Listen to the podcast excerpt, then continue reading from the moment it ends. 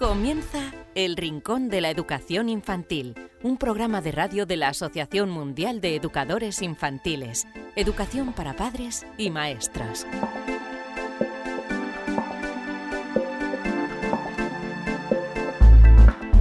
Hola a todos queridísimos amigos y seguidores del Rincón de la Educación Infantil, bienvenidos una semana más, bienvenidos a este programa donde cada semana aprendemos sobre educación infantil. Y bienvenidos a este programa número 56. La semana pasada dijimos que era el programa 56, pero no. El 56 es este que estáis escuchando, así que si escucháis el anterior, que sepáis que aunque lo decimos es el 55. ¿Y qué vamos a tener en el programa de hoy? Pues en primer lugar vamos a, ir, vamos a ser muy positivos. Vamos a hablar de crianza positiva. Creo que es algo que les va a interesar y, mucho. A mí me parece muy muy interesante. Lo haremos con eh, Carolina Huerta, que ella es coach y además se dedica a todo este asunto de la crianza positiva en, diferentes centros educativos, formando también a educadores. También eh, tendremos a mm, Celia Rodríguez con nosotros, ya la conocéis psicóloga, eh, pedagoga, eh, que está habitualmente con nosotros y hoy nos va a hablar eh, hace poco lo tratamos también en el programa, pero nos va a dar otro punto de vista, nos va a dar las pautas para educar en la igualdad como psicóloga que es. También contaremos con las preguntas que nos enviáis, que esta semana las va a contestar Marisol Justo, preguntas que nos habéis enviado a rincóninfantil.org. Y para terminar, os regalaremos un cuento, La araña y la viejecita. Por cierto, me gustaría mandar un abrazo muy, muy, muy fuerte porque esta semana está viviendo eh, pues una semana no muy agradable, ha tenido una pérdida eh, bastante importante, así que le mandamos un fuerte abrazo desde eh, todos aquellos que hacemos posible el programa El Rincón de la Educación Infantil, a Mila de Radio Sapiens. Como decimos, esperamos que te repongas muy pronto de esa pérdida y te mandamos un abrazo y un beso fortísimo. Así que te esperamos de vuelta muy pronto con las pilas recargadas y bueno, pues recordando eh, lo, mejor posible a esa persona que, acabas de aparecer. Un fuerte abrazo, Mila.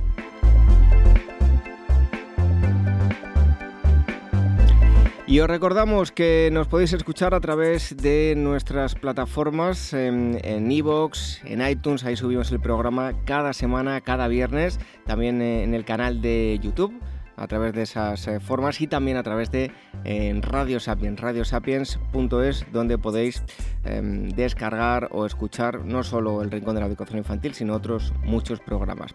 Así que nosotros os invitamos a que os quedéis aquí en estos próximos minutos para seguir aprendiendo de educación infantil. Recibid un fuerte abrazo de este humilde servidor que os habla, David Benito, y os emplaza a que sigáis aquí con nosotros porque enseguida hablamos de crianza positiva aquí en el rincón de la educación infantil.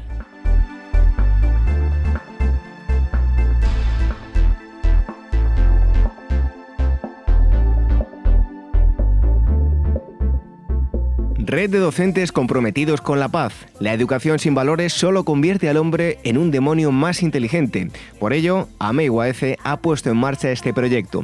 Un docente comprometido con la paz es un profesional de la educación infantil o primaria que sabe y cree que la docencia es la tarea que más puede transformar la sociedad y que quiere conseguir un mundo mejor, más justo, más equitativo, más amable y en consecuencia más feliz. Apúntate y forma parte de la red de docentes comprometidos con la paz. Es gratis y solo tiene ventajas.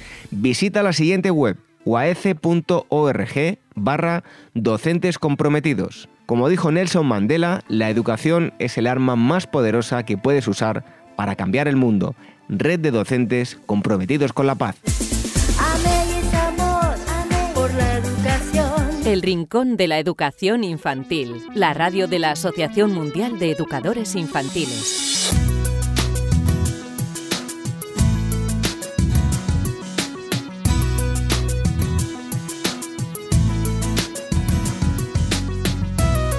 En la primera entrevista que tenemos preparada por hoy, eh, entrevista con, el experto, Hoy os vamos a hablar de un tema, a mi modo de ver, eh, muy sensible. Eh, yo soy, desde luego, aunque mi opinión no cuenta en este caso, muy partidario de, esto de lo que, lo que vamos a hablar y es de la disciplina positiva. Y para ello tenemos a Carolina Huerta, ya es coach profesional acreditada por mm, ASESCO, que es la Asociación Española de Coaching, eh, partitioner en PNL, también educadora de disciplina positiva para padres y aula certificada por la Positive Discipline Association. Em, está en comunicación además de, otros cursos, eh, lleva 120 eh, horas de aprendizaje práctico presencial en comunicación no violenta y participa activamente como voluntaria mediadora en el proyecto Cultura para la Paz y la No Violencia del eh, colegio de, sus hijos. Así que, Carolina, muchísimas gracias por estar aquí con, nosotros y bienvenida al Rincón de la Educación Infantil. Hola David, encantada y muchas gracias a ti por invitarme. Bueno, porque además eh, de todo esto que les he contado, lo más importante, ¿no? Está casada y es madre de tres hijos, eh, aplica esas herramientas propuestas eh, por la disciplina positiva para dedicar a educar a, sus hijos bajo ese modelo respetuoso y, y firme al mismo tiempo, enseñarles habilidades para la vida y lleva colaborando en varios años con las escuelas El Mundo de Mozart, donde forma el equipo docente en comunicación efectiva y ahora también después de formarse en disciplina positiva eh, están en proceso de implantación de, este método en, el aula. Em, lo primero de todo, Carolina, es preguntarte en qué consiste, qué es la disciplina positiva. Bien, eh, pues David, la disciplina positiva es un estilo educativo que se basa en, educar en positivo, ¿no? en, habilidades para la vida, sin recurrir ni a castigos ni a recompensas. Eh, esto que, suena así, pues eh, puede parecer un poco mm, difícil o, incluso imposible, ¿no? Pero por eso cuando decías lo de que yo tengo tres hijos, eh, bueno, yo y muchas personas como yo, desde, desde la, familia y desde la escuela, podemos mm, mostrar que, esto es, posible, ¿no? Que, que es fundamental educar en el respeto, en la conexión, la autonomía, la responsabilidad, la cooperación. Bueno, que estas son claves para que nuestros hijos y alumnos sean unos adultos eh, felices y, tengan habilidades para manejarse en la vida. ¿no? Eh, Carolina, ¿cuáles son los cinco criterios que hay que tener en cuenta para una disciplina positiva? Bien, pues eh, el primero de ellos, que vamos, el, que da sentido, bueno, los cinco son importantes, ¿no? Pero el primero que podemos comentar es el, sentido de conexión, ¿no? La, pertenencia a, un grupo, a la familia, al, al grupo de aula, ¿no? la importancia, ¿no? el, sentirte que, eres único, importante, que contribuyes. ¿no? Eh, la conexión es lo que genera escucha, es, fundamental, ¿no? porque si, no hay escucha no hay comunicación y no hay, no hay transformación. Eh, el segundo principio es que la disciplina positiva es respetuosa y alentadora, ¿no? es amable y firme al mismo tiempo. Eh, nosotros utilizamos siempre el al mismo tiempo para que se vea que los dos elementos, la amabilidad y la firmeza, son fundamentales. el respeto mutuo, eh, nosotros vamos a respetar al alumno, al, hijo, y paralelamente le ayudamos a aprender a respetar al adulto y a la situación, ¿no? Porque si solo somos eh, respetuosos con el niño, estamos siendo permisivos, y si solo nos respetamos a nosotros como adultos, pues caemos en el autoritarismo, ¿no? El tercer criterio es que es efectiva a largo plazo, ¿no? A veces padres, fundamentalmente, ¿no? y, en ocasiones los educadores, perdemos la perspectiva de lo que queremos ofrecerles a, nuestros niños ¿no? para, para eh, la vida adulta. ¿no? Entonces, eh, la disciplina positiva, al educar en, habilidades, es efectiva a largo plazo y al mismo tiempo en, las situaciones concretas ¿no? del día a día. Eh, por tanto, el cuarto que va encadenado ¿no? es que enseña eh, importantes habilidades sociales y de vida. Como decíamos antes, David, el respeto, la preocupación por los demás, la solución de problemas y la cooperación, el, ser responsable de, cada uno de sus actos ¿no? y, ser consecuente. ¿no? Y el, quinto criterio es que la disciplina positiva ayuda a descubrir las capacidades del niño, ¿no? Eh, educa en lo que hay, en sus posibilidades y no tanto en lo que falta, en, remarcar lo que está pendiente o lo que todavía no ha desarrollado. Eh, Carolina, vamos a hacer un poco de, historia. Em, Alfred Adler y, Rudolf eh, la disciplina positiva se crea basándose en, sus ideas ¿quiénes eran estas dos personas? Pues bien, David, fíjate, porque Adler, eh, que vivió eh, a finales del siglo XIX y principios del XX, eh, médico y psicoterapeuta austriaco, fue el, fundador de la psicología individual y, fue precursor, porque en aquella época, imagínate, pues fue el primero, bueno, uno de los primeros que dijo que era fundamental tratar con respeto a los niños, ¿no? Y que era importantísimo educar, formar a los padres para que pudieran dar una buena educación a los hijos, ¿no? También puso de manifiesto eh, que los niños sobreprotegidos podrían tener problemas sociales y de comportamiento. Por eso eh, trabajó mucho el, equilibrio entre la firmeza, eh, poner límites y el respeto al, niño. ¿no? Eh, bueno, él, decía que, que, toda persona mm, tiene un sentido en las acciones que realiza, ¿no? El, sentido de ser tenido en cuenta y de pertenecer, ¿no? Esas son las bases, lo que decíamos antes son los criterios, ¿no? Toda todo niño lo que desea es conseguir eso, el sentirse perteneciente, sentirse importante, ¿no? Eh, que fue un alumno aventajado de, Adler, eh, da un pasito más allá y lo que dice es que los niños a veces por su experiencia, eh, por su falta de desarrollo neuronal, pues lo que pasa es que se equivocan en cómo conseguir eh, ese sentido de pertenencia, ese sentido de, ser tenido en cuenta y de sentirse importantes. Entonces ahí es donde está el adulto para poder llegar a, lo que los niños están necesitando, están deseando y orientarles para conseguirlo de la mejor manera posible. Em, desde su nacimiento, como nos comentabas, ¿cómo ha ido evolucionando en la disciplina positiva hasta la actualidad? Bueno, de hecho, la disciplina positiva nació eh, con Jane Nelson y Lynn Lott, eh, dos educadoras eh, y madres de familia, que en los años 80 fundaron la Asociación Americana de Disciplina Positiva y bueno, ellas eh, vieron, o sea, descubrieron la maravilla de, esta base ¿no? de, que proponían Adler y Dreyfus y lo que eh, vieron fue la necesidad de adaptarlo en dinámicas, en actividades que se pudieran trabajar con los padres y con los educadores. Entonces empezaron a generar una serie de protocolos con los que a lo largo de los años fueron trabajando por un montón de lugares de Estados Unidos. Eh, posteriormente se extendió la disciplina positiva a Canadá, Latinoamérica por cercanía y a muchos países de Europa y China, ¿no? Y, a España, pues la verdad es que ha llegado recientemente, todavía estamos en pañales. Eh, bueno, hace tres, cuatro años que, se conoce, ¿no? Eh, Carolina, cuéntanos, ¿cómo se aprende la disciplina positiva? Bueno, eh, es una metodología vivencial, ¿no? Eh, eso es muy importante, no son unas teorías eh, aprender de forma mm, conceptual o cognitiva, ¿no? mediante dinámicas, tanto los padres como los educadores, pues descubren cómo se pueden estar sintiendo sus hijos, sus alumnos, y lo que pueden estar decidiendo con nuestra forma de actuar. Con la práctica de las herramientas de la disciplina positiva se aprende a abordar las dificultades que surgen en la educación sin utilizar premios ni castigos. Eh, insisto en este concepto porque la verdad es que yo creo que es lo que más eh, nos descoloca ¿no? y, no, estamos acostumbrados. Además, eh, bueno, pues con la propuesta de Dreykus de, entender el comportamiento inadecuado de los niños, que bueno, lo llamamos metas equivocadas, se aprende a entender eh, qué, es lo que hay debajo de ese comportamiento, ¿no? Eh, qué es lo que lo sustenta para cambiar precisamente esas creencias, esos sentimientos y que el comportamiento inadecuado desaparezca. Eh, Carolina, me gustaría, ya que tienes esa, eh, por un lado, eh, la parte educativa, la parte de, enseñanza, por otro lado, la parte de experiencia con tu familia, ¿qué consejos, la parte más práctica, ¿no? le podrías dar a los padres, a los maestros que quieran poner en práctica este tipo de, de disciplina? Bueno, la verdad, David, es que mi primer consejo es que se formen, es que, bueno, acudan a talleres vivenciales.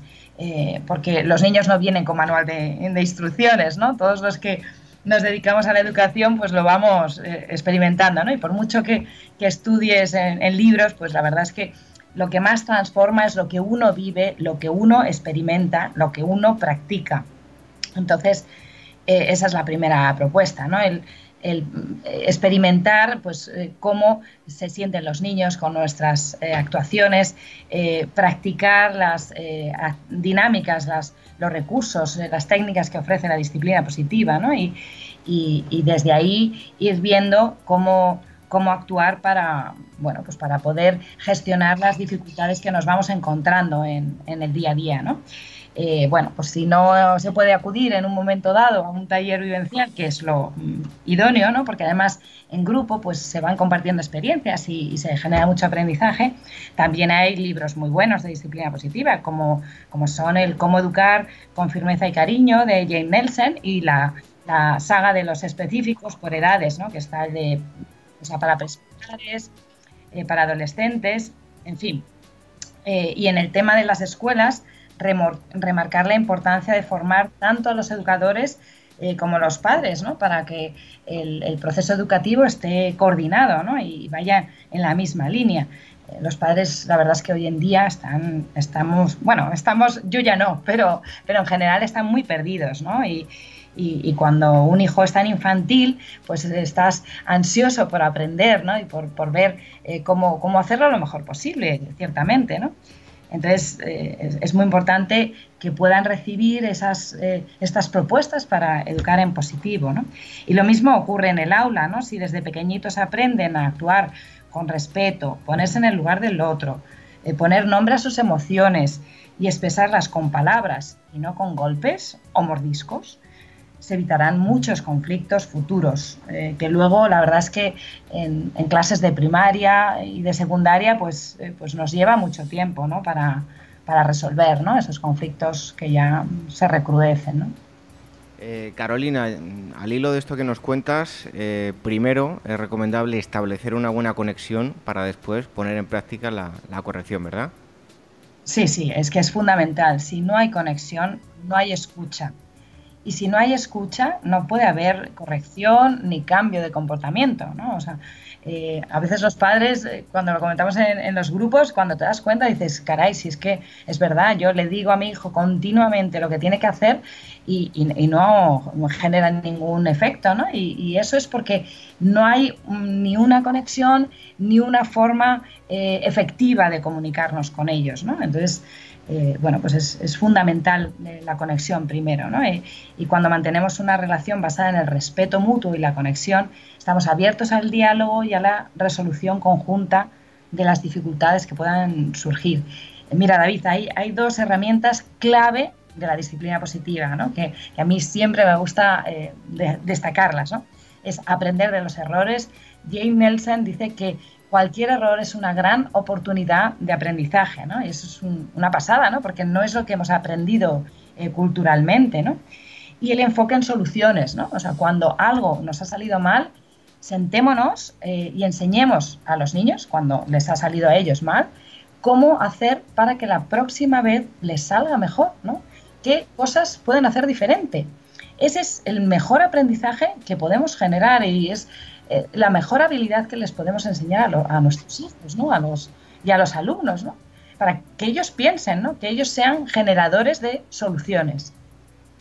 Y ya que nosotros estamos en un programa de educación infantil, eh, en buena parte nos, nos, dirigimos a padres, pero también a educadores. ¿Qué aporta la disciplina positiva a los educadores, Carolina?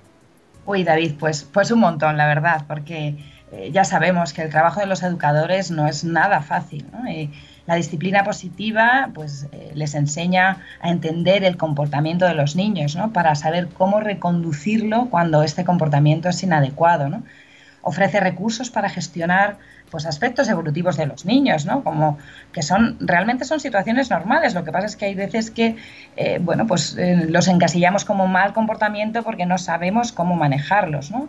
Y, bueno, pues da, herramientas para que el educador pueda estar más tranquilo en clase y gestionar mejor el aula. Eh, concretamente, los educadores de infantil tienen un enorme desgaste físico y emocional en el día a día. Somos, vamos, está demostrado, ¿no? Por eso, mm, una de las primeras cuestiones que trabajamos en disciplina positiva es el autocuidado. Sí, sí, es fundamental que el educador eh, esté bien Si no, no conseguirá mantenerse tranquilo cuando los niños pues pierden el, control, ¿no?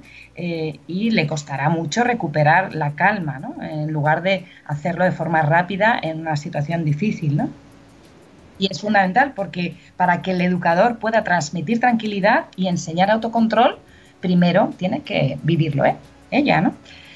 Y, bueno, y, para el aula de los más pequeños, la disciplina positiva ofrece distintas herramientas útiles y eficaces, como es, por ejemplo, el tiempo fuera positivo, ¿no? que es generar un lugar en el aula mm, donde se vaya trabajando con los alumnos para que puedan ir ahí cuando se sientan eh, nerviosos, agobiados, enfadados, con rabia, ¿no? Eh, para que puedan bajar ese nivel de intensidad emocional y luego ya abordar la situación, ¿no? En lugar de recurrir a pegar, morder, en fin, eh, comportamientos que pueden dañar a, un compañero, ¿no? Porque la verdad es que hasta ahora, eh, bueno, pues cuando un niño tiene un comportamiento así, en muchas ocasiones se recurre al rincón de pensar, ¿no? Y, bueno, y la pregunta que nos tenemos que hacer es, qué van a pensar? ¿no? ¿Y qué, a, qué conclusión pueden llegar si no les enseñamos a pensar, si no les enseñamos a, tranquilizarse previamente, ¿no? Es, fundamental eh, que enseñemos a los niños a, relajarse, a tranquilizarse para luego poder eh, abordar la dificultad de, una manera mm, sensata, razonada y, tranquila, ¿no? Eh, porque es que si no, mm, desde, desde los nervios, desde el agobio, es, es imposible, ¿no? Bueno, Carolina, me sigo encontrando, eh, pues tristemente, con, con gente, y no estoy para nada de acuerdo con ellos, que dicen que un buen azote a tiempo puede evitar malos mayores. De hecho, he visto escenas en la calle que, que desde luego me, me apena muchísimo. ¿Qué nos podrías decir al respecto? Eh, ¿Es bueno eh, educar eh, desde el temor? Por supuesto que no. vamos, David, el, temor, lo que, el miedo, el, control, el castigo, realmente lo que genera en los niños, si nos paramos a pensar, si nos paramos a pensar lo que puede generar en nosotros, que es, pues es más rabia, rebeldía, rechazo, revancha, o bien sumisión, ¿no? para evitar un castigo, para evitar eh, bueno, pues, mm, eh, cuestiones futuras, ¿no? efectivamente, de, un cachete o lo que sea. ¿no? Ante este comentario ¿no? que, me comentas, David, de, lo del cachete a tiempo, ¿no? pues yo lo que aporto son preguntas, ¿no? que, tanto el coaching como la disciplina positiva es en las que trabajamos. ¿no?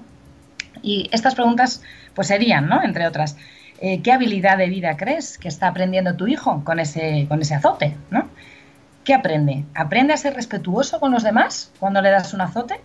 ¿Aprende a solucionar los problemas dialogando? ¿Aprende a responsabilizarse de sus acciones o solo aprende a pagar un precio marcado por un adulto? Que además ese precio suele cambiar si el adulto está más o menos tranquilo según su estado anímico. No, no es lo mismo que un niño haga una trastada un domingo por la mañana, ¿no? que uno está tranquilo, o cuando el educador está empezando el día, ¿no? que cuando el adulto está pues también alterado y, cansado y nervioso. ¿no? Es fundamental que los padres y los educadores nos preguntemos qué están aprendiendo nuestros hijos y nuestros alumnos con nuestras actuaciones, ¿no? porque lo van a modelar, ¿no? porque realmente los niños aprenden fijándose en el adulto. ¿no? ¿Qué es, lo que están aprendiendo? ¿Están aprendiendo las habilidades que queremos que tengan cuando sean mayores? ¿O están aprendiendo precisamente lo que les decimos que no hagan? No, no hay que pegar y damos un cachete. No hay que gritar y les gritamos. Hay que ser respetuosos y nosotros les faltamos al respeto eh, apartándolos del grupo cuando eh, pierden el control, en lugar de enseñarles autocontrol. En fin, eh, es fundamental que, los padres y los educadores nos cuestionemos estos temas, ¿no? porque eh, normalmente no, cuestionamos nuestras acciones ¿no? y no, no somos conscientes del, impacto que genera en los niños. ¿no? Y como decían Adler y, y los niños solo buscan dar respuesta a su necesidad de pertenencia, de, de, sentirse importantes, tenidos en cuenta. Lo que pasa es que a veces se, se equivocan en cómo conseguirlo, ¿no? Y es labor de los adultos enseñarles la forma adecuada y positiva de conseguirlo, sin duda. Bueno, me gusta mucho la frase hablando se entiende la gente y hablando también se entienden los adultos y, los pequeños, ¿por qué no? no? Estupendo, sí. La verdad es que eh, efectivamente el, diálogo, la comunicación es lo que nos permite eh, generar conexión y aprendizaje. Bueno, Carolina, em, eh, para todos aquellos que quieran adentrarse en la disciplina positiva, en el trabajo que hacéis, ¿dónde tienen que recurrir en, Internet? Pues mira, la Asociación Disciplina Positiva España es la que nos recoge ahí a, todos los eh, educadores en disciplina positiva que estamos certificados. Hay un calendario estupendo que, en el que se va publicando eh, bueno, pues los talleres que vamos organizando para el público en general y luego estamos pues determinados educadores eh, disponibles en, distintos lugares de España. Y, bueno, en, tanto en colegios, o sea, yo he dado talleres de, eso, de vivenciales con padres, con educadores, a petición de colegios, de AMPAs, eh, bueno, para de, distintas formas. Así que eh, tenemos suerte porque cada vez está más extendido y hay más posibilidades para poder aprender a educar en positivo. Muy bien, pues fantástico esto que nos, que nos proponéis. seguro que muchos padres lo ven de otra forma después de, haber escuchado la, entrevista de hoy. Ojalá así sea, más diólogo y menos eh, acciones eh, dictatoriales y menos cachetes, en fin, que creo que todo va a ser positivo de cara a, una, a las generaciones futuras. Carolina Huerta, muchísimas gracias por haber estado hoy con nosotros aquí en el Rincón de la Educación Infantil. Un fuerte abrazo. Un David. Muchas gracias a ti. Hasta luego.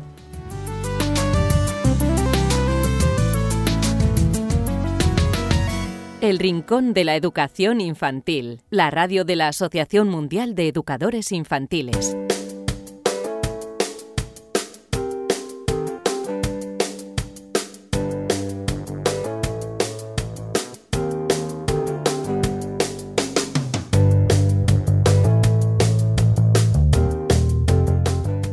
Afortunadamente se ha avanzado mucho en el campo de la, igualdad, aunque eh, aún queda mucho trabajo por, realizar. Em, es algo que debemos eh, inculcar a, los más pequeños y, solo así podremos luchar contra la, desigualdad y todo lo, que vemos relacionado con ello em, en cuanto al, machismo se, refiere. Hoy está con nosotros em, Celia Rodríguez nuevamente. Em, podéis obtener mucha más información en la web Educa y Aprende. Y hoy, como digo, vamos a hablar de la educación para la igualdad. Celia, muchísimas gracias por estar un día más con nosotros aquí en el Rincón de la Educación Infantil. Hola, muchas gracias, encantada de estar con vosotros. Bueno, como decía yo, un tema importantísimo sobre el que se está trabajando, pero hay que trabajar muchísimo más. ¿Qué es Celia, la educación para la igualdad? Bueno, pues eh, la educación para la igualdad o para la igualdad de oportunidades, al final, es uno de los objetivos, yo creo que no solo de la educación, sino de las sociedades modernas. Entonces, hoy en día, aunque hemos avanzado mucho, como decías tú, sigue existiendo pues um, una gran disparidad entre niños y niñas muchas veces, aunque um, aparentemente no, si transmitimos de manera muchas veces inconsciente una serie de valores, una serie de roles de lo que debe ser un niño o una niña. Entonces, la igualdad, la, igual, la educación para la igualdad, al final es una igualdad para, para, que los niños puedan desarrollar pues todas sus características, puedan desarrollarse como personas con independencia de su género o de su sexo. Es decir, todas las personas tienen las mismas posibilidades, no solo las mismas posibilidades y oportunidades, pues tanto de acceder al sistema educativo o al mundo social, sino que deben ser tratados igual, porque muchas veces se les da las mismas oportunidades, pero no se tratan igual a un niño o a una niña.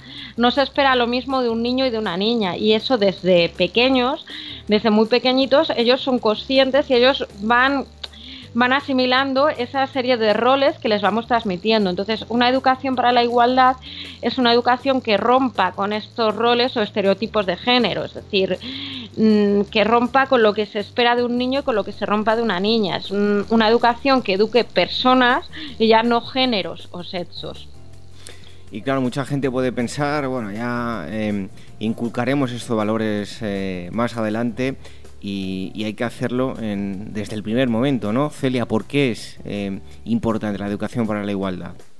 Bueno, la educación para la igualdad es muy importante, como venimos diciendo, muy importante desde un primer momento, porque si queremos una sociedad, em, una sociedad en la que el valor sea un valor que hombres y mujeres sean iguales, que no haya machismos, que no haya pues todos estos problemas que tenemos muchas veces de violencia de género, de desigualdad, tenemos que empezar por la educación, ¿vale? Porque es donde ponemos las semillas de todo esto. Podemos intentar concienciar a la sociedad pero si tenemos una generación de niños y niñas que crecen mm, pues asimilando y interiorizando unos estereotipos, que crecen aprendiendo pues cómo deben comportarse según sean niños o niñas, qué cosas les debe gustar, qué cosas deben hacer, cómo deben comportarse también entre ellos, porque muchas veces las niñas saben cómo comportarse con niñas y con niños.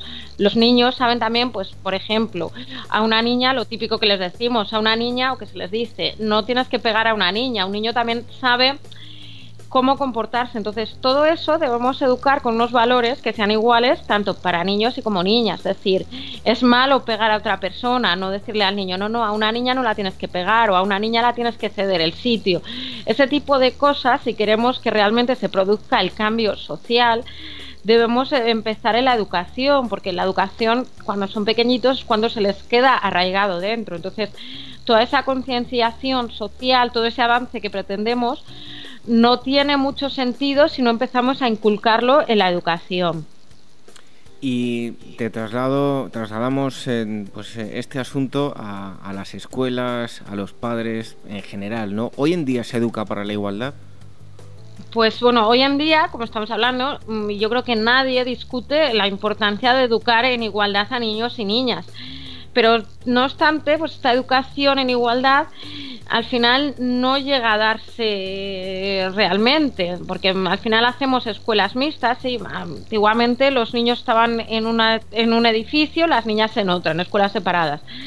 Empezamos con las escuelas mixtas, que es integrar los niños y niñas en un mismo aula pero para que la educación en la igualdad sea real, pues tenemos que emplear métodos que vayan más allá simplemente de integrar a los niños en un mismo aula, a los niños y las niñas. Es un método pues que se base en reconocer las potencialidades de cada niño y cada niña con independencia de su sexo y de su género, como veníamos diciendo. Es decir, no solo por integrar a los niños y las niñas estamos educando para la igualdad, no estamos dándoles una misma educación, pero luego muchas veces les estamos transmitiendo pues otro tipo de valores que van en contra de esta igualdad. Entonces. Y Celia, entonces, em, ¿qué alternativas tenemos?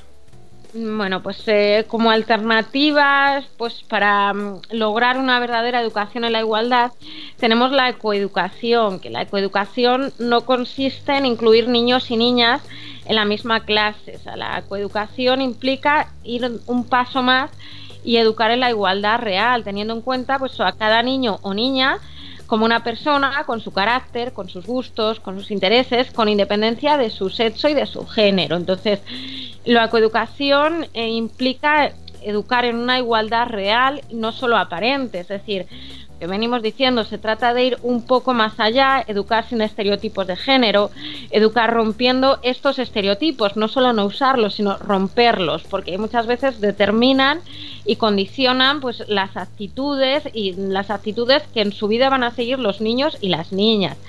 La coeducación realmente es el camino para una verdadera igualdad y para una equidad real, ¿vale? No solo lo que vamos, lo que os vengo diciendo, no solo unir o integrar niños y niñas en la misma clase, sino romper y no romper con los estereotipos, ¿vale? Entonces, debemos alejarnos de esos estereotipos de género, de la educación y alejarnos de esos roles tan marcados que, pues, fíjate, nos indican incluso desde antes de nacer muchas veces cómo debe ser un niño y cómo debe ser una niña. Desde antes de nacer, pues ya elegimos mm, ciertos tipos de juguetes, ciertos tipos de ropa, hasta la misma habitación la decoramos de distinta manera, ¿vale? Entonces, tenemos que alejarnos de todo eso y eliminar todo este condicionamiento y permitir tanto que niños y niñas, futuros hombres y mujeres, sean libres pues para elegir cómo sentir, cómo pensar y cómo ser, o sea, con independencia de que sean hombres o mujeres.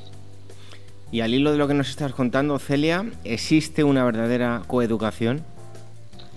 Bueno, pues claro, seguramente pues mm, podemos pensar que todo esto es obvio pues, y que porque todo lo que estamos diciendo tiene un sentido y es algo obvio que en una educación ya nos dedicamos a esto. Bueno, es cierto que ya se ha avanzado mucho en las últimas décadas, pues ya, ya no separamos a niños y niñas, ya evitamos contenidos sexistas en los libros de texto.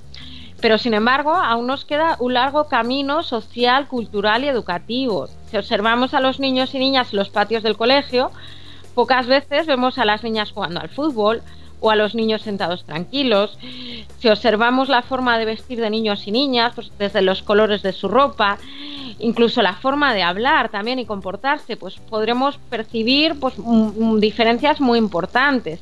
Entonces, eh, por no decir también las burlas de, pues, que tienen los niños y niñas cuando alguno no actúa según estas normas no escritas. Cuando una niña mm, le gustan cosas que tradicionalmente o que socialmente se etiquetan cosas de chico, pues tiene ciertas burlas. Y cuando un niño se comporta o le gustan ciertas cosas, pues que socialmente vienen a etiquetarse cosas de niñas, pues también recibe burlas. Entonces, realmente hemos avanzado mucho, sí, pues ya no separamos a los niños y las niñas. En los libros de texto procuramos que los contenidos no sean sexistas, pero realmente todavía tenemos mucho camino que avanzar. Ya para terminar, Celia, mm, ¿cuáles son las claves de la coeducación?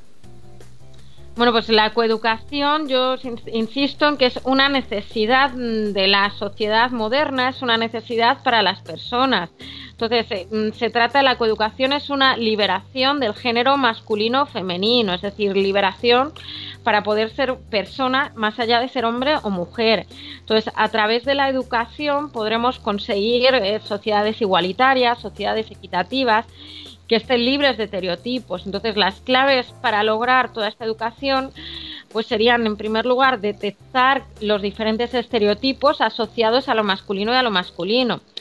Eso es un trabajo personal, ¿eh? porque muchos los tenemos inculcados también desde pequeños. Entonces, en numerosas ocasiones los aceptamos a rajatabla sin ser conscientes ni siquiera de ellos. Los tenemos ya tan asumidos. Entonces, un análisis y una reflexión que nos lleve a tomar conciencia de estos estereotipos es el primer paso para luego poder luchar contra ellos.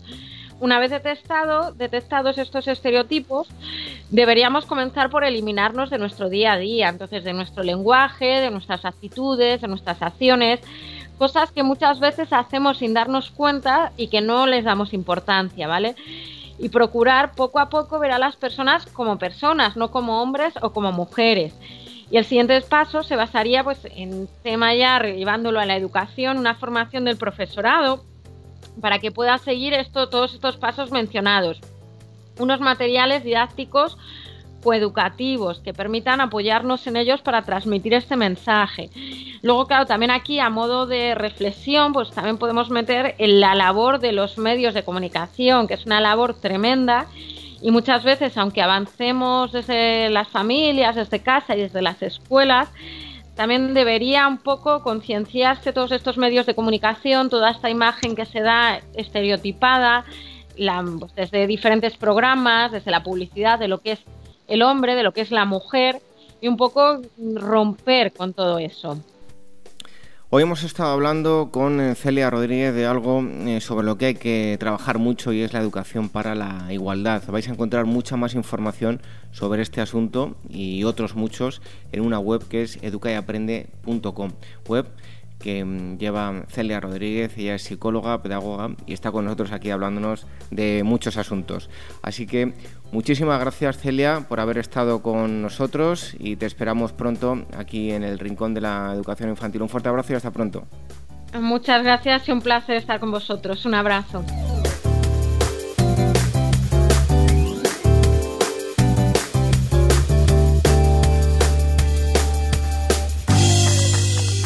¿Quieres formar parte de la gran familia de profesionales de la educación infantil del mundo? Solo en Facebook somos ya más de 110.000. Asociate hoy mismo y empieza a disfrutar de gran cantidad de ventajas de las que ya disfrutan maestros como tú. Y cuantos más seamos, más podremos hacer por mejorar la calidad de la educación que reciben los más pequeños. Todos los detalles en la web de la Asociación Mundial de Educadores Infantiles www.uaece.org. El Rincón de la Educación Infantil, la radio de la Asociación Mundial de Educadores Infantiles.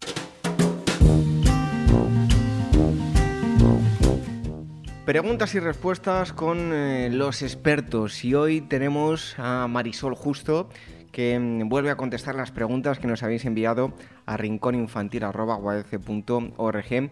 Marisol Justo, bienvenida un día más con calorcito aquí al Rincón de la Educación Infantil. Hola, ¿qué tal? ¿Cómo estás? Encantada como siempre de pasar este ratito con vosotros. Vamos a contestar las preguntas que nos habéis enviado hoy. Ya dije yo la semana pasada que estamos en un periodo de matriculación, si han aceptado a los niños, ¿no? Y van a surgir eh, varias preguntas. Eh, la semana pasada tuvimos una y hoy volvemos a tener otra. Y es este caso, eh, la que nos envía Roberto Martínez desde Madrid. Y no creo que, no le falta razón a la duda que, que nos plantea. Dice lo siguiente, el otro día estuve en la escuela a la que vamos a llevar a nuestra hija. Es pública.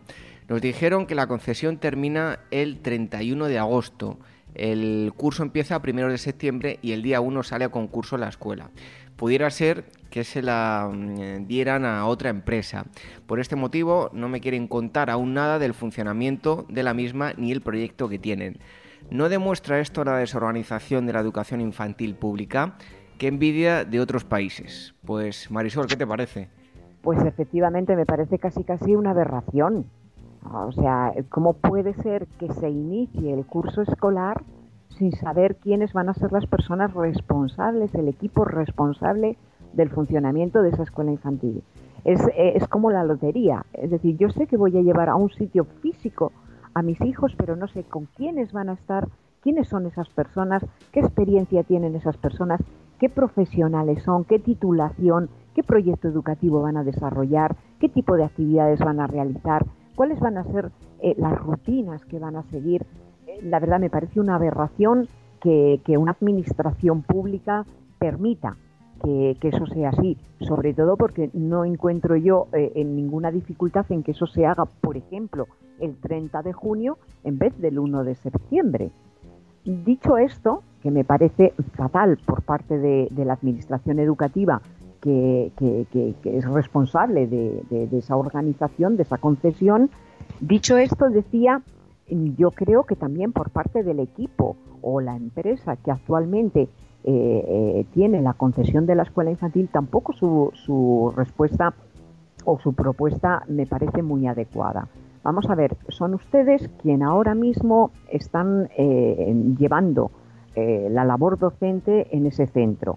Informen de cómo es su proyecto educativo, informen de todo lo que sea necesario a, esos, a los padres que van a llevar a sus hijos el siguiente curso. Si luego ustedes no siguen manteniendo la concesión, ya vendrá la siguiente empresa a explicárselo. Pero si ustedes continuaran, al menos sí tendrían, los padres tendrían eh, algo de información sobre el funcionamiento. Creo que eh, es imprescindible en cualquier centro de educación infantil, privado, público, en concesión o como sea, el informar con todo tipo de detalles de la labor docente que se desarrolla dentro, el que se, los padres conozcan todas las instalaciones, hasta el último rincón, las cocinas, los cuartos de baño, que conozcan todo, porque si no, ¿cómo van a depositar confianza en, una escuela infantil de la que apenas conocen nada. Si no conocen cómo es físicamente, si no conocen cómo va a ser el proyecto educativo, si no conocen cómo van a estar sus hijos, con qué confianza van a inscribir a los niños en ese centro. Y de todas formas, yo creo que los padres deberían de eh, cursar algún tipo de protesta en la administración educativa correspondiente para que cambien esas fechas en la, en la concesión del centro. Me parece aberrante totalmente que lo hagan el 1 de septiembre en vez de hacerlo, por ejemplo, el, el 30 de junio. Bueno, pues eh, Roberto Martínez, no te falta eh, razón. Ojalá se solucione todo eh, rápido y aparte de, la inversión en la educación infantil, muchas veces, además de dinero, lo que hace falta es organización. En este caso, una supuesto. administración pública, pues no, no, no, no se puede permitir esto.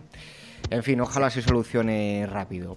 Vamos con otra pregunta. En este caso, Ana María Rosado nos dice lo siguiente, no nos pone desde dónde nos escribe, y nos dice, tengo una hija de tres meses.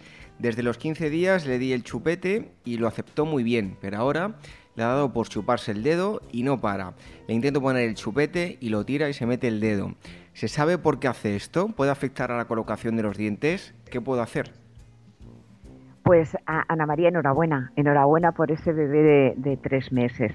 A ver, eh, los niños, sobre todo en el primer año de vida, están en fase de oralidad, que nos decía Piaget, ¿no? Es decir, necesitan succionar. Al, al, succionar, bien sea el chupete o el dedo, se genera más saliva en la boca. Y la saliva tiene una serie de sustancias químicas que nos hacen sentir mejor. Es decir, cuanta más salivación tenemos en la boca, mejor nos sentimos. Es algo parecido a lo que hacemos los adultos cuando, cuando tomamos helado, por ejemplo, de chocolate, del dulce, que nos hace generar mucha saliva y nos hace sentir muy a gusto, sentir mejor. Bien, dicho esto, en el primer año los niños eh, necesitan succionar, necesitan chupar. ¿Qué es lo que ocurre? Que lo ideal es que chupen el chupete. ¿Por qué? Porque luego más adelante, a partir de ese año, podemos ir retirando poquito a poco el chupete, que luego lo necesiten únicamente para conciliar el sueño o en momentos muy puntuales y el resto poder que, el, chupete desaparezca. Eh, la niña ha estado tomando chupete, succionando chupete, pero ahora ha decidido que con su dedo se siente muy a gusto y claro, el dedo tú no se lo puedes quitar. Eh, yo te diría, no ocurre nada de momento, eh, de momento se está calcificando las piezas dentales, no hay demasiado problema si succiona el dedo o el chupete para la malformación de ese arco dentario, del arco de los dientes. Eh, yo seguiría, en tu caso, seguiría insistiendo con el chupete. Es posible que igual que hasta ahora le ha gustado el chupete y prefiere, eh, eh, desde hace poquito, prefiere el dedo, que vuelva a cambiar otra vez al chupete, seguiría intentándolo, pero tampoco mm, puede sacarle el dedo de la boca mm, porque le hace sentir muy a gusto. Es decir, esa necesidad de succión y de generar saliva, ella la está cumpliendo con, su dedito. Sigue ofreciendo el chupete con mucha paciencia, pero tampoco mm, intentes sacarle el dedo en la boca mm, para que no succione, porque lo único que vas a conseguir es que la niña se, sienta peor. Bueno, pues eh, ahí ojalá se, solucione. Bueno, tampoco es un, problema, sino manías que tienen los, los niños pequeños. Y vamos con la tercera pregunta. Eh, Raúl, en este caso, nos escribe desde Cantabria em, y nos hace una pregunta muy escueta. Dice, en el caso de los gemelos, ¿a partir de qué mes empiezan a interactuar, entre ellos? Tengo dos niños de dos meses y se ignoran. ¿Es esto normal?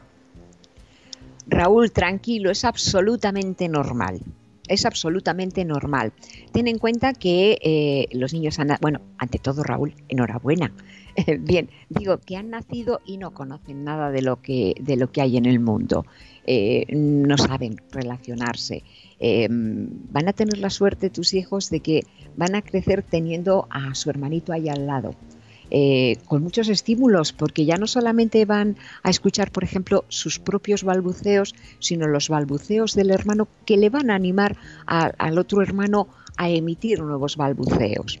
Pero no tienen una, interacción como tal, todavía es demasiado pronto. Están en, en una fase, esos primeros seis meses, digamos, más o menos, seis meses de vida, están sobre todo, centran su atención y están preocupados por lo que siente cada uno de ellos. Es decir, eh, si se sienten hambre, frío, calor, eh, si eh, la ropa está muy justa o está muy suelta. Es decir, se centran en las sensaciones que está percibiendo su cuerpo. Les preocupa poco lo que hay a su alrededor. Únicamente se preocupan, como te decía, de lo que ellos mismos están percibiendo, de las sensaciones que les llegan. Poco a poco se van a ir acostumbrando a que hay personas a su alrededor. Está su hermano, pero también está el padre, está la madre, estáis todos los que rodeáis al niño. Poco a poco aprenderá a interactuar, mm, digamos, a jugar junto a su hermano. Eh, aprenderán a tocarse, aprenderán a sonreírse, pero una auténtica relación de juego todavía va a tardar bastante tiempo. Lo que es nosotros conocemos los adultos como relación de juego no va a llegar sino hasta cerca del año y medio de vida, mientras van a jugar el uno al lado del otro. pero jugar juntos va a llevar un tiempo. Necesitan experimentar lo que es la, convivencia, el estar juntos, el, compartir lo que, lo que tienen, y eso, eso requiere tiempo. Con lo cual, Raúl, tranquilo, no te preocupes porque tus bebés no interactúen entre sí, vamos a darles tiempo, eh, que lo irán haciendo poquito a poco. Bueno, pues yo también puedo decir que las mías tienen tres, tampoco se ignoran completamente, pero sí te contaré, Marisol, que conozco de un caso, tenía alrededor de seis meses, no sé si jugar, pero se tiraban de los pelos, ¿eh? E, eso es interaccionar. es una forma de jugar con. Pero, el, eh, perdón, de jugar junto a. El jugar con mm, requiere tiempo. Y si eh, inevitablemente las primeras interacciones es de, de, tocar, de agarrar y ver a ver qué ocurre. Entonces, claro, lamentablemente dentro de sus experiencias, indagaciones e investigaciones puede estar el que se encuentren con el pelo del hermano o con el ojo del hermano o la oreja del hermano y tiren de ello, ¿no? De manera que, sí, bueno, es uno de, los riesgos que hay, ¿no? Pero aprenderán, aprenderán a, interactuar y poco a poco a no hacer daño al, hermano o a la hermana. Pues eh, Raúl de, Cantabria, felicidades, disfruta de, tus eh, dos niños y eh, cuando no te quieras dar cuenta, pues están jugando entre ellos. También gracias a Ana María Rosado, que no nos decía desde dónde nos escribía, y Roberto Martínez desde Madrid con esa denuncia que hacía sobre la, la, escuela a la que va a llevar a, su hijo o a su hija, no creo que no lo especificaba. Marisol Justo, muchísimas gracias por haber estado un día más aquí con nosotros en el Rincón de la Educación Infantil y hasta pronto. Pues muchísimas gracias a ti, David. Gracias a los amigos que, que nos consultan, que nos mandan preguntas y gracias, por supuesto, a todos nuestros oyentes. Feliz verano para todos.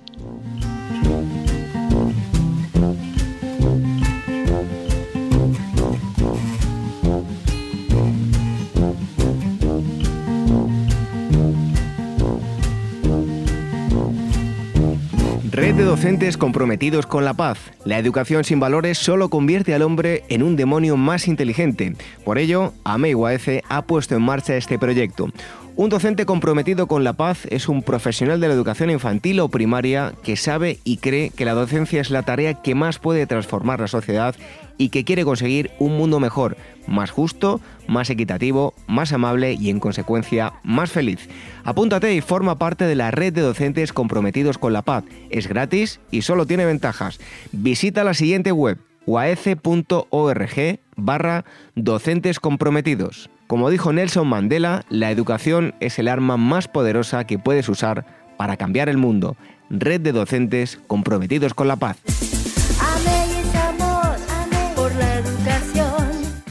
El Rincón de la Educación Infantil, la radio de la Asociación Mundial de Educadores Infantiles.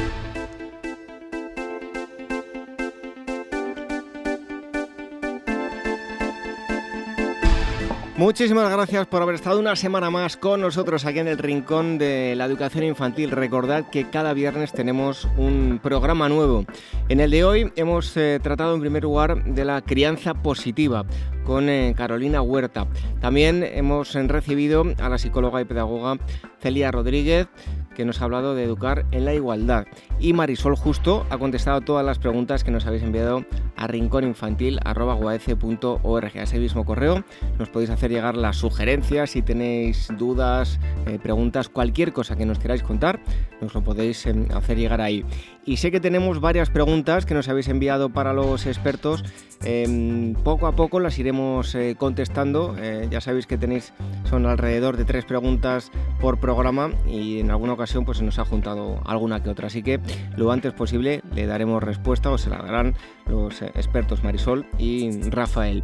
Y ahora enseguida os vamos a dejar con un cuento con la araña y la viejecita.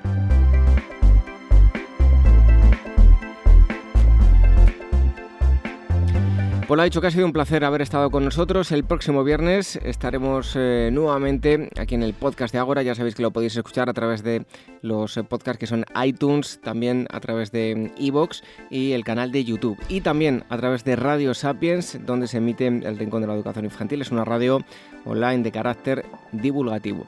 Así que nosotros nos despedimos hasta el eh, próximo viernes, esperando que paséis una buena semana y como siempre, que disfrutéis de la educación infantil con este programa o con cualquiera de los otros anteriores que podéis escuchar y que ya se han emitido. Así que hasta la próxima semana. Adiós, os dejamos con un cuento.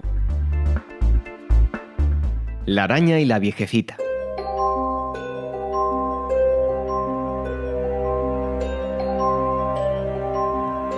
En una casita en lo alto de una montaña vivía hace tiempo una viejecita muy buena y cariñosa Tenía el pelo blanco y la piel de su cara era tan clara como los rayos de sol. Estaba muy sola y un poco triste porque nadie iba a visitarla. Lo único que poseía era un viejo baúl y la compañía de una arañita muy trabajadora que siempre la acompañaba cuando tejía y hacía labores. La pequeña araña conocía muy bien cuándo la viejecita era feliz y cuándo no. Desde muy pequeña la observaba y había aprendido tanto de ella que pensó que sería buena idea intentar que bajara al pueblo para hablar con los demás. Así aprenderían todo lo que ella podía enseñarles. Ella les enseñaría a ser valientes cuando estuvieran solos, a ser fuertes para vencer los problemas de cada día y algo muy muy importante, a crear ilusiones, sueños y fantasías. Las horas pasaban junto a la chimenea y las dos se entretenían bordando y haciendo punto. La viejecita apenas podía sostener las madejas y los hilos en sus brazos. ¡Qué cansada me siento! Me pesan mucho estas agujas, decía la ancianita. La arañita le miraba y le sonreía. Un día, la araña pensó que ya había llegado el momento de poner en práctica su idea. ¿Sabes lo que haremos? Iremos al mercado a vender nuestras labores. Así ganaremos dinero y podremos ver a otras personas y hablar con ellas. La anciana no estaba muy convencida. Hace mucho tiempo que no hablo con nadie, dijo la anciana. ¿Crees que puede importarle a alguien lo que yo le diga? Claro que sí, respondió la araña. Verás cómo nos divertimos. Se pusieron en marcha y bajaron despacito como el que no quiere perder ni un minuto de la vida. Iban admirando el paisaje, los árboles, las flores y los pequeños animalitos que veían por el camino. Llegaron al mercado y extendieron sus bordados sobre una gran mesa. Todo el mundo se paraba a mirarlos. Eran tan bonitos. La gente les compró todo lo que llevaban. Además se hicieron buenos amigos. Enseguida los demás se dieron cuenta de la gran persona que era la viejecita y le pedían consejo sobre sus problemas. Al principio le daba un poco de vergüenza que todo el mundo le preguntara cosas, pero poco a poco descubrió el gran valor que tienen las palabras y cómo muchas veces una palabra ayuda a superar las tristezas. Palabras llenas de cariño como ánimo, adelante, puedes conseguirlo, confía en ti, cree en ti. Ella también aprendió ese día que las cosas que sentimos en el corazón debemos sacarlas fuera. Quizá los otros puedan aprovecharlas para su vida. La arañita le decía a la anciana, deja volar tus sentimientos, sea alegre, espontánea, ofrece lo mejor de ti. Un buen día, la viejecita y la araña partieron hacia su casita de la montaña. Siguieron haciendo bordados y bordados. Trabajaban mucho y cuando llegaba la noche, la araña se iba a su rinconcito a dormir. La anciana se despedía de ella y le decía, Gracias por ser mi amiga. Un amigo es más valioso que joyas y riquezas. Llora y ríe contigo y también sueña. Mientras sentía estos pensamientos, la viejecita se iba quedando dormida sus ojos cansados se cerraron y la paz brilló en su cara. La luna les acompañaba e iluminaba la pequeña casita y nunca, nunca estaban solas. Más allá, muy lejos, sus seres queridos velaban sus sueños.